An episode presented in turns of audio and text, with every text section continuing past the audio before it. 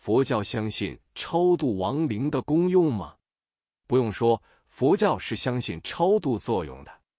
不过，超度的功用也有一定的限度，超度只是一种次要的力量，而不是主要的力量。所以，修善的主要时间是在个人的生前；若在死后，由活人超度死人，虽以修善的功德回向给死人。地藏经中说，死人也仅得到七分之一的利益，其余的六分乃属活人所得。同时，正信的佛教对于超度的方式跟民间习俗的信仰也颇有出入。所谓超度，乃是超生乐土而度脱苦趣的意思，是仗着家属亲友们为其所修善业力量的感应，并不是僧尼诵经的本身有着超度的功能。乃是借着超度者的善业及诵经者的修持而起的感应。注三：佛祖统计卷一五有彭法师传，胡人薛师傅早丧不得脱，其家斋迁僧诵金刚般若，请彭师演说经旨。复评语曰：谢翁婆一卷经今得解脱。翁问：千僧同诵何言一卷？答曰：彭法师所诵者。盖师诵时不接是语，兼解意为圣也。因此，正信的佛教超度工作的主体不是僧尼，而是亡者的家属。亡者的家属若能在亡者临终之际，将亡者心爱的东西供奉三宝，施舍贫穷，并且使得亡者明白待他做了如此的功德，那对亡者的死后有着很大的帮助。那是由于一念的善业感应，以及临终之际的心境安慰，所以他的业识也将感生善处。这是物以类聚的原理，不能说是迷信。若于亡者死后，儿女家属以恳切虔敬之心斋僧布施，做大善业，以其殷勤的孝心，也可感应亡者的超生。但此已经不如在亡者未死之前所做的受用大了。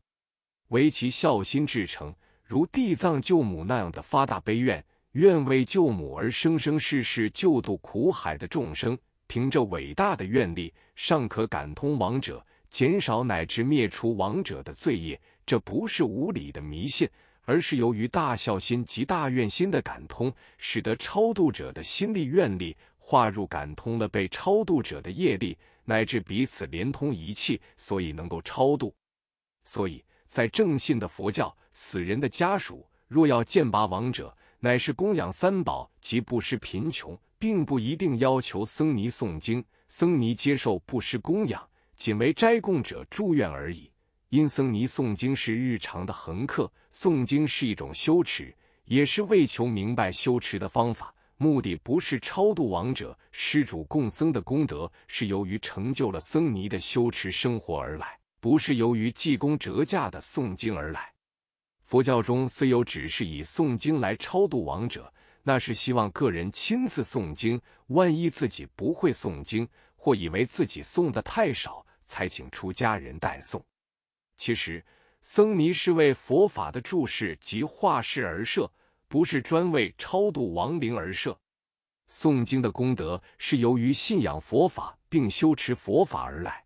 所以，并不限于僧尼才可诵经，更不是一定要在人死之后才来诵经。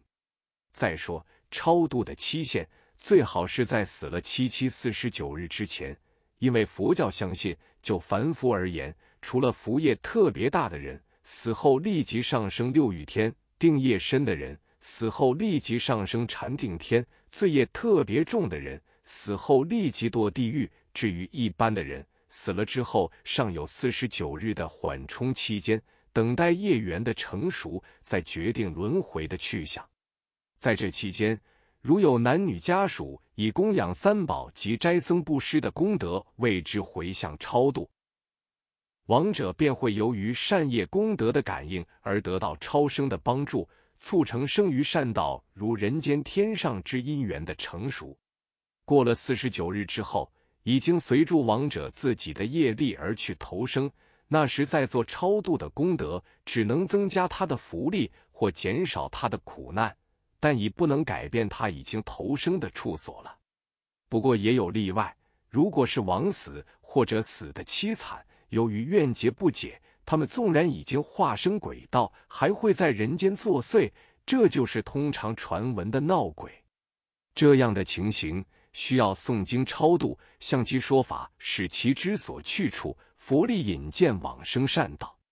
佛教通常称鬼道众生为恶生或恶鬼，所以往往用秘法的咒力加持。